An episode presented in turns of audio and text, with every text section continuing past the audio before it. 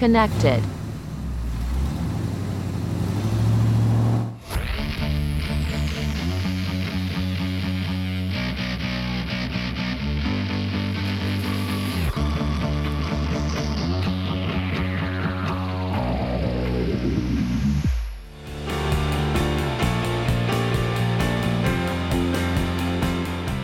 Buenas, ¿cómo andan? Bienvenidos, bienvenidas a un nuevo episodio de esto que se llama Fuera de Radar.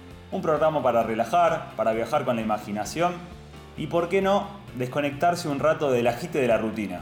Antes que nada, le voy a dar la bienvenida a Nico, a Lucio y a Juan, integrante de este team. ¿Cómo les va, chicos? ¿Cómo vienen hoy? Buenas, buenas, ¿cómo va? A full, ¿eh? Muy bien. Bien, con ganas de grabar otro programa. Vamos con todo hoy, ¿eh? Me gusta, me gusta esa actitud.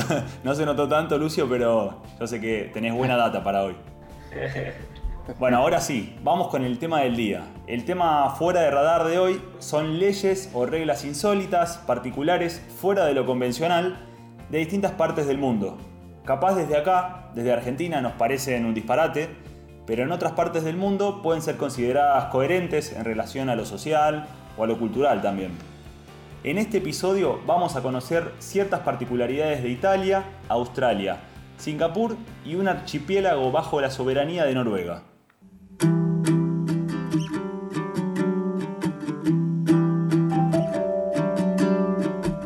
Empezamos con Lucio, que nos trae ciertas peculiaridades de las ciudades italianas.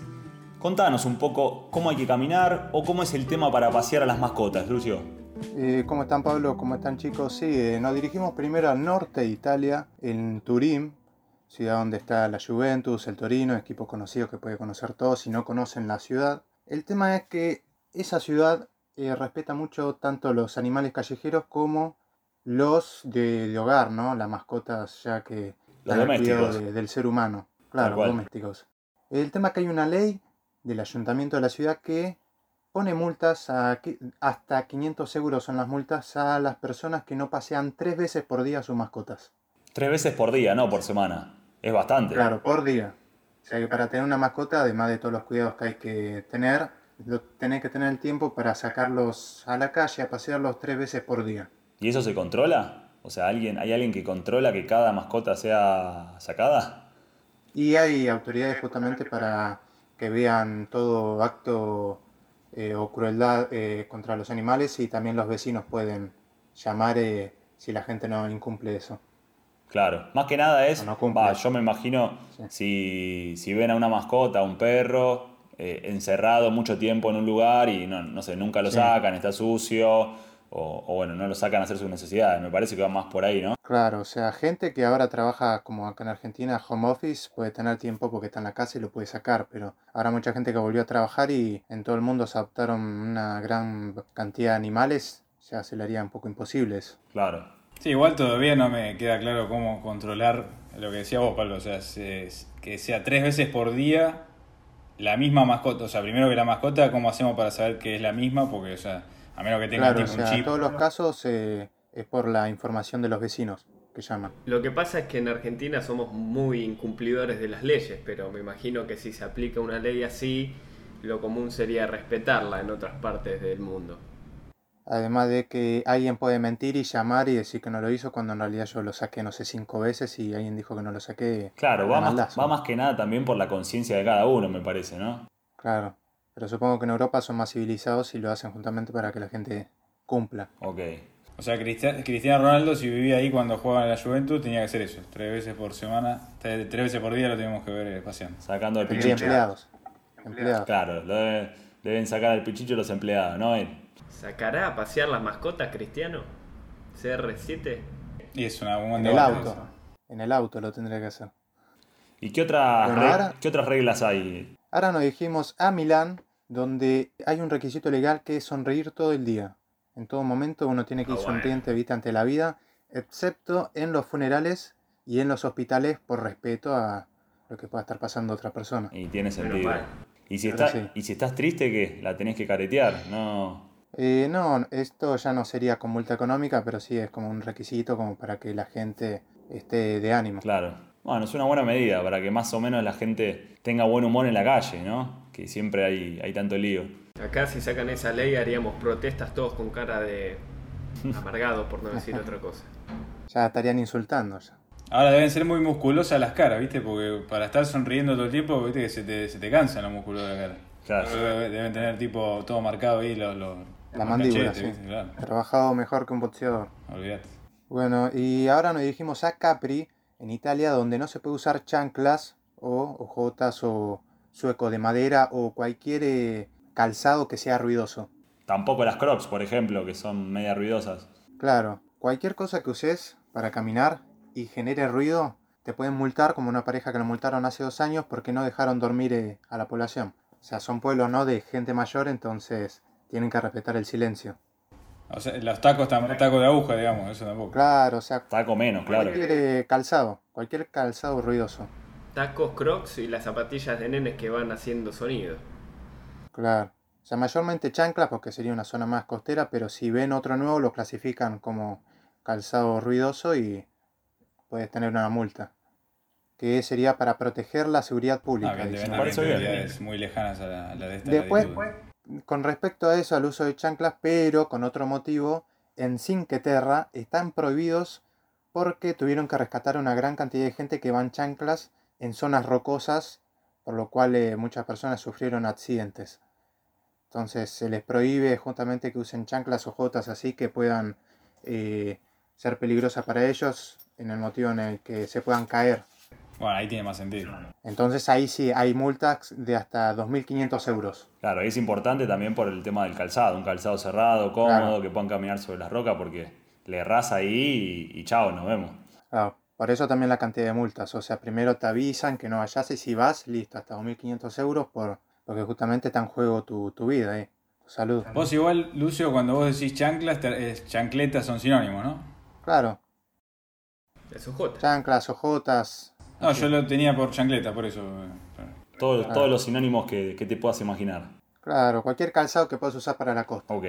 Y el último es un pueblo en Italia que se llama Celia, donde sus habitantes tienen prohibido morir. Pero no por la cantidad de, de, de espacio que puede haber en el cementerio, sino porque tienen obligados a hacerse estudios todos los años para mantener una buena salud. Pará, O y, sea, si, lo hacen- y si no lo puede, y no lo pueden evitar y se mueren, ¿qué, qué es lo que pasa o cómo se resuelve el tema? Eh, no pasa nada, justamente el Ah. prohibido morir sería como para que tengan obligado a hacerse estudios y que la gente del pueblo mantenga una buena salud. Ah, ok, ok. Ahora, La obligación si no ser, sería un estudio por año. claro, un chequeo general de todo el cuerpo para que vean que esté bien. Ahora, si eso no lo hacen, sí, los multan entre 10 y 30 euros. Mirá vos. Está Sí. bueno. Ahora, la gente más joven, ponele 40 años un poco, se queja de esta ley, mientras que los mayores lo ven bien, ¿no? Como para que vean y mantenga todo el pueblo una buena salud. Me parece bien la salud como obligación. No, está bien, o sea, la ley que diga eh, prohibido no hacerse estudios una vez por año como mínimo o algo así, porque si, si dice prohibido morirse, obviamente, ¿qué, qué, qué le van a hacer la multa de los herederos? No entiendo. o sea, hay que ver cómo, está, cómo está redactado, ¿no? Pero, O sea, el objetivo es que sentido. la gente no se descuide y que haga ejercicio, se cuide y se fije bien. Claro, el cuidado de la salud. Acá también, eh, no es ley, pero bueno, lo, lo recomendable es que una vez por año uno se vaya a hacer estudios, análisis Claro. de sangre, pero bueno, no es ley, o sea, sería es Claro, llevado al, extremo bueno. eso, ¿no? En Italia lo hacen porque hay muchos pueblos donde ya la población no hay población joven, sino que ya van de los 40 años para arriba. Claro, Entonces es para mantener claro. la salud del lugar. Bueno, buenísimo, Lucio. Ahora vamos a seguir con más reglas fuera de lo común, pero ahora desde Australia y Singapur. Nico nos va a presentar tres características y una de ellas que, es bast- que me llama bastante la atención está relacionada a los casamientos. ¿Qué es lo que pasa con todo esto? Bien, con respecto a los casamientos, es ilegal interrumpir una boda en Australia. Sí, Así que básicamente no podés interrumpir ningún acto religioso. ¿eh? nadie puede decir el famoso yo me opongo. Claro, eso con las películas, viste, que dicen alguien tiene una palabra, calle, No caer. ahora, calle para siempre, no Claro. No deben haber sacado películas con esa escena, seguramente. Las recortaron. Sí. Incluye funerales también. Incluye funerales y es considerado con un, como un delito con multa o pena de prisión de hasta dos años. Ah, bastante. O sea, cualquier, cualquier tercero, tercera en discordia, amante, se lo tiene que evitar. O si tiene plata, hacerlo, bueno. Que lo piense dos veces. No, igual dos años de cárcel. Mejor vamos a interrumpir otra cosa, ¿no?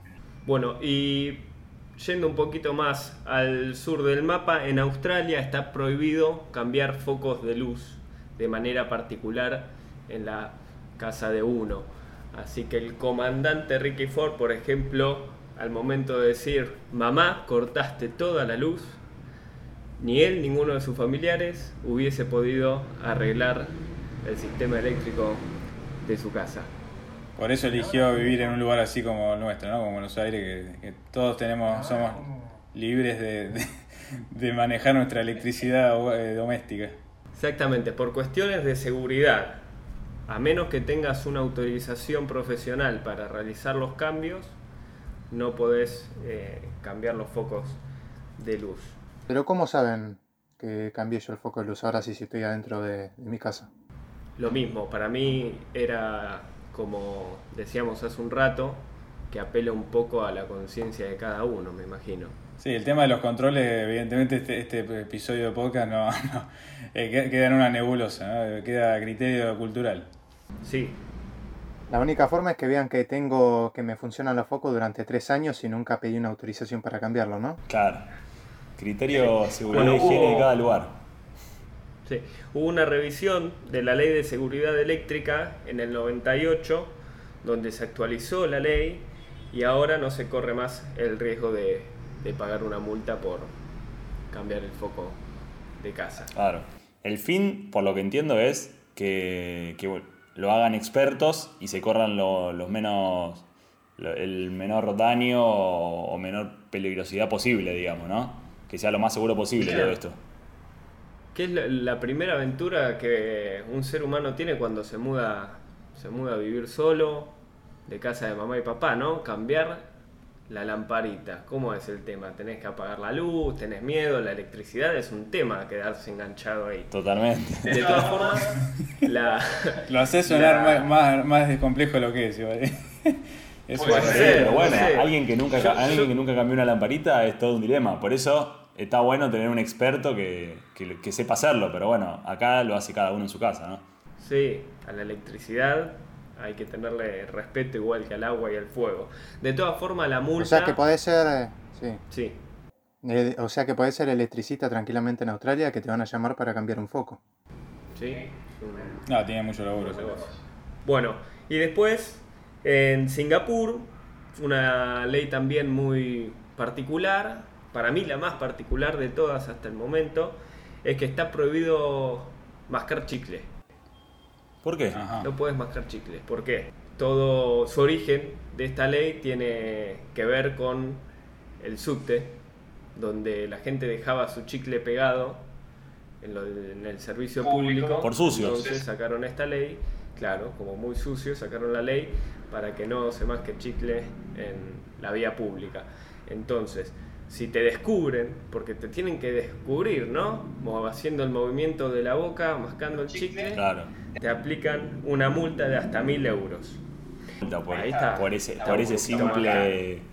Esa simple actividad. Me hace acordar al, al colegio cuando no te dejaban comer chicle en la clase. ¿Y qué hacía uno para, para evitar que se den cuenta? Se lo metía bajo la lengua. Una onda así sería, ¿no? Para, para que no se den cuenta.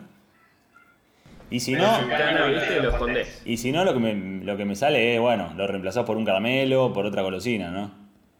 Y más de uno se lo habrá tragado también. También. Pero me imagino Bueno, las la- empresas, no sé, las que comercializan los chicles, bueno, Ar- un Arcor, por ejemplo, allá, me imagino estará haciendo lobby hace rato para que, para que lo saquen eso, ¿no? Porque es un lindo mercado igual. Y también me pongo a pensar un poco en, en- en las personas que controlan a la gente, ¿no? Tipo, mirando a cada uno a la cara para ver si, si tiene algún chicle o lo que sea. Sí, sí, sí. Hay que laburar de eso, ¿no? Te contratan y te dicen, bueno, vos tenés que mirar los labios y los cachetes de las personas, es una de tus tareas. Claro. Claro, de los que se sonríen. No, por- acá, acá hay una cantidad de, de- estamos, no estamos hablando de, de los laburos eh, colaterales en torno a todo esto, ¿no? Como Claro, por ejemplo es- el de pasear a los gatos, debe haber, así como hablamos de servicio insólito en Japón, debe haber paseadores de gatos que, que lo hacen tres veces por día ahí en, Turín. Y lo mismo ahora para los chicles, no sé, habrá investigadores privados para, para ver si mastican chicles. Sí, bueno, esta ley de la prohibición para comer chicle está ligado también al alto costo de la limpieza que incurría, ¿no? Porque también tenés que limpiar más. Si, si la gente es sucia y tiene que dejar su chicle pegado en vez de, envolverlo en un papelito y tirarlo en un, en un cesto, es un gasto más. A partir de 2004 se autorizó la compra de chicle, pero solo con uso medicinal, con Como el cannabis. Ah. Acá está hablando de cannabis. Eh, usted, usted está comiendo chicle. A ver, ah, ah, no, saco la receta. No, mirá, tengo un problemita de muelas, ansiedad, lo que La ansiedad, porque otro, otro sentido no lo encuentro. O sea, mucho barro, ¿no? Sí. Bueno, sí. toma pavo. Sumamos, ¿eh? sumamos, seguimos viajando un poco. Bueno, así que la vez que tengan la posibilidad de andar por esos países, ya saben, eviten los chicles en el transporte público, en los subtes, para no tener ningún tipo de lío. Y en el tercer lugar, Juan nos va a hablar de unas islas noruegas, como les dije antes, con un tema bastante drástico a la, a la hora de nacer y a la hora de morir también, ¿no? Sí, sí, drástico te quedas corto. O sea, directamente estamos hablando de un lugar que está prohibido morir y prohibido nacer. Las dos cosas, ¿no? Para que no eh, para nadie se ponga celoso. Eh, estamos hablando de Svalbard, que es un archipiélago que pertenece a Noruega. Está, es el lugar habitado más al norte del mundo. O sea, para que se vayan ubicando, está ahí en el Océano Ártico, a 1500 kilómetros del Polo Norte nomás, así que bastante frío. Y tiene tres islas habitadas nomás, eh, que son Hoppen, la isla del oso, spoiler alert con este nombre, y eh, Spitsbergen, que es la más grande con 40.000 kilómetros cuadrados. Eh, y es la que nos interesa porque adentro de Spitsbergen, la capital, está Longyearbyen. Vamos a ver si alguien, algún, algún oyente de fuera de hablar me dice, me corrige las pronunciaciones porque todo esto escandinavo, imagínense que no, no hice el curso acelerado. Longier bien. Estuviste muy bien, no creo que nadie te corrija. Quédate tranquilo, Juan. No creo, no. Eh, bien, entonces acá tenemos esta, esta capital que tiene solamente 2.200 mm, eh, habitantes, que es donde vive el gobernador de Svalbard, desde el país, y está cubierto en un 60% por glaciares. Y esto lo que trae el problema es que, bueno, el piso que se llama permafrost, que es como una capa de suelo que está todo el tiempo congelada, de ahí viene el nombre, eh, tiene el riesgo de que si enterras personas ahí, a menos de 10 grados hay un riesgo de que los cuerpos, digamos, conserven las enfermedades eh, que se pueden transmitir. Ah, Entonces, cuando hay un deshielo anual, eh, los ves emerger de nuevo los cuerpos totalmente conservaditos, digamos, tipo momia, y eso puede tranquilamente transmitir cualquier tipo de virus. Eh, estamos hablando de un lugar que alcanza los 46 grados bajo cero, más o menos, y en cuatro meses no ven la luz del sol, o sea que es un lugar inhóspito por donde lo miren, digamos, ¿no? Por eso es el lugar más, eh, habitado más al, norte del mundo, porque eh, tiene justamente este, estas características extremas. Claro, tiene sentido. Y con el tema de los nacimientos, ¿por qué no? Bueno, y entonces el problema del permafrost hizo que en 1950 eh, había bueno, unos investigadores que, que estaban viendo el tema de la, había una gripe en ese momento como si fuera un antecedente, una antecesora del COVID-19 que tenemos hoy, eh, que azotó el mundo en 1918. Bueno, el cementerio local dejó de aceptar nuevos cadáveres en 1950 porque estos investigadores empezaron a ver que eh, se encontraban restos de esta gripe española en, los, eh, justamente en los cadáveres. Así que decidieron, la, gripe española fue erradicada todo, pero se decidió prohibir por ley que los habitantes mueran en la isla para no tener justamente entierros que pudieran eh, como conservar resto de, esta, de cualquier tipo de gripe o enfermedades digamos, importantes. ¿no? Eh, todo esto es clave la figura del gobernador de Svalbard, que es que no es, no democrático, digamos, no, no, no, eligen el voto del pueblo, sino que lo elige el Ministerio de Justicia. Y él tiene como el superpoderes, o sea, puede, eh, puede poner estas leyes así tan radicales como esta y tiene la potestad para expulsar de las islas a cualquier persona que vaya en contra de, de, esta, mm, de esta voluntad que tienen eh, como gobierno medio autoritario de que no, de que no se pueda morir ahí en, la isla. Claro. Eh, entonces cuando hay una persona que está muy enferma, ¿no? que, está, que se enferma muy grave o está en estado terminal, se la termina llevando a la Noruega continental, ¿no? a la Noruega, digamos, que no es el archipiélago Eh, ¿Y qué pasa? Bueno, obviamente me va a decir si una muerte in- súbita o cosa que no se pueden prever, el, el cuerpo inmediatamente se lleva también al continente o también está la opción para los habitantes que quieran quedarse por un tema sentimental en, en- en- la isla, se puede, pueden dejar por escrito que se los incinere fuera del archipiélago La y se esparzan las cenizas en las laderas, digamos, blancas del, del pueblo. Claro, ahí se evita, se evita seguir eh, contagiando cualquier enfermedad que pueda tener el- la persona que falleció o lo que sea. Cenizas, es, es la única forma, digamos, que, no, que se podría llegar a permitir eh, que queden los restos en, en el pueblo donde nacieron, ¿no? Claro. Y esto también va con lo del tema del nacimiento, ¿no? Que para eh, los hospitales, digamos, no está, no hay una ley que diga específicamente no está, eh, no se puede nacer, pero los no hay ningún, el único hospital que hay no está preparado para ningún tipo de parto. Entonces, la misma ley sí dice que recomendamos a las embarazadas irse a otra parte, digamos, al sur, a lugares más cálidos de Noruega para dar a luz, porque obviamente que si no, las madres o los, los- los bebés estaban muriendo porque no estaban, digamos, la, la infraestructura ni las condiciones para poder tener un, un parto normal. O sea, nunca lo prepararon, nunca lo con- acondicionaron el- la clínica esa para, para los nacimientos.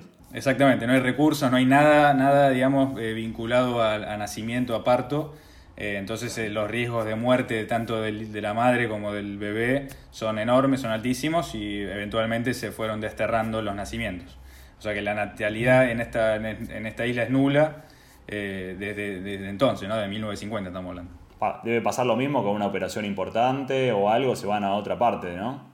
Para si tienen Sí, que hacer sí, una todo- operación programada o no sé, apendicitis. Viajan a otra cual, parte para. seguramente. Claro. Los obligan a irse al, al- continente, digamos, Noruega, tienen que agarrar un barquito e irse a Noruega, a Noruega continental. Claro. Eh, hace poquito, bueno, un dato de color, eh, el, el mes pasado, en octubre de 2021, fue el primer caso de COVID igual en el lugar, que fue un marinero que iba en un barco pesquero y fue recién después de dos años que empezó el COVID, el primer caso lo tuvieron ahora en octubre de 2021. ¿Y qué Eh, hicieron? ¿Lo, lo reci- atendieron. ¿Lo recibieron o lo mandaron para que lo atiendan en la otra ciudad? No, no, al final, por suerte, el hospital de Longyearbyen lo, lo, lo tomó y le hicieron los primeros auxilios y después ya lo llevaron al, a Noruega Continental y se pudo recuperar, así que no, no hubo problema. Tuvo final feliz. Bueno, bien. Eh, una cosita más también, eh, que es otra de las leyes insólitas de este lugar, es la- el tema relacionado con las armas de fuego, porque así como les dije, que tienen 2.200 habitantes, hay 3.000 osos polares, o sea que son más osos polares que personas. Entonces hay una ley que obliga a la gente a portar armas tipo rifles Para defenderse. eh, para defensa personal. Claro. O sea que si van fuera, medio, eh, se, se salen un poquito de la ciudad, digamos, del centro, de la plaza ahí del centro, tienen que sí o sí llevar un rifle. Y en el 2011, por ejemplo, hubo un grupo de turistas británicos que estaban acampando ahí medio en las afueras, en un glaciar, y un adolescente lo atacó un oso polar, así que incumplió dos leyes de las que hablamos hoy, que son eh, no llevar eh, rifle y eh, morirse Sí. en el lugar. Tremendo. Tremendo. Y el- bonus track, otras leyes raras. ¿Nadie le había, avisado, nadie le había avisado que había, que había osos polares No, ahí? evidentemente se mandaron, como los turistas británicos se mandaron ahí, les habrán dicho, no sé en qué idioma, viste, noruego, les habrá- habrán firmado alguna cosita que un deslinde y Claro. O sea, le, dij- dijeron, nada, no va a pasar nada y, y se mandaron. totalmente. Y cierro entonces con esta, con un par de leyes raras más que está todo acá en el mismo lugar. A ver, dale. Que se prohíbe, por ejemplo, tener gatos como mascotas para poder preservar a las aves autóctonas. Y está obligado a sacarse los zapatos todo el mundo en cualquier lugar eh, público, eh, sea una iglesia, un museo, hotel, restaurante, lo que sea, vos tenés que sacar eh, eh, de cualquier tipo de calzado. Lo dejas en la y tenés puerta. pantuflas a disposición eh, en, cualquier, en cualquiera de estos lugares. Y eso por el tema de la, de la, de la limpieza, digamos. Sí, no, eso es un tema cultural. Ah, tema cultural. Sí, sí, no, no, no hay una explicación así más tan racional como la demás. Así que sí, sí, eso, eso ya es una tradición del lugar. Claro. Buenísimo, buenísimo. Bueno, hoy fuimos sumando distinta data, distintas reglas o, leyes también, con, multas importantes de distintos países, para que, para que las sepan y también un poco el objetivo de todo esto, como les decíamos antes, es que, que se distiendan un rato, ¿no? Con este podcast que también nosotros, nosotros disfrutamos. Y si escucharon hasta acá, les agradecemos por eso y les pedimos que nos sigan en YouTube, y en Spotify también, en el medio que lo, que lo hagan y que si les copa, eh, bueno, nos dejen comentarios, me gusta y también que lo compartan con, con otros, ¿no? Todo suma. Bueno, por hoy terminamos, los dejamos recalculando un poco con estas leyes insólitas y en breve volvemos con un nuevo episodio. Bueno chicos, nos vemos. Muchas gracias. Chau chau.